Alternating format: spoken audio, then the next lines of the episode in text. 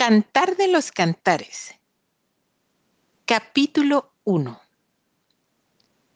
La esposa y las hijas de Jerusalén.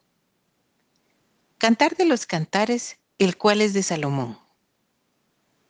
Oh, si él me besara con besos de su boca, porque mejores son tus amores que el vino. A más del olor de tus suaves ungüentos, tu nombre es como ungüento derramado. Por eso las doncellas te aman. Atráeme, en pos de ti correremos. El rey me ha metido en sus cámaras. Nos gozaremos y alegraremos en ti. Nos acordaremos de tus amores más que del vino. Con razón te aman. Morena soy, oh hijas de Jerusalén, pero codiciable, como las tiendas de Cedar, como las cortinas de Salomón.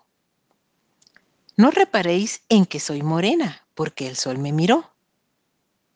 Los hijos de mi madre se airaron contra mí. Me pusieron a guardar las viñas, y mi viña, que era mía, no guardé. Hazme saber, oh tú, a quien ama mi alma, dónde apacientas, dónde cesteas al mediodía. Pues, ¿por qué había de estar yo como errante junto a los rebaños de tus compañeros? Si tú no lo sabes, oh hermosa entre las mujeres, ve, Sigue las huellas del rebaño y apacienta tus cabritas junto a las cabañas de los pastores. La esposa y el esposo. A yegua de los carros de Faraón te he comparado, amiga mía.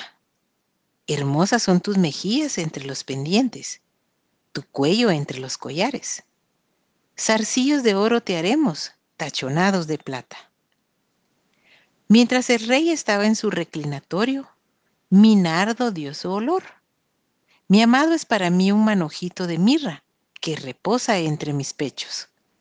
Racimo de flores de aleña en las viñas de Engadi es para mí mi amado.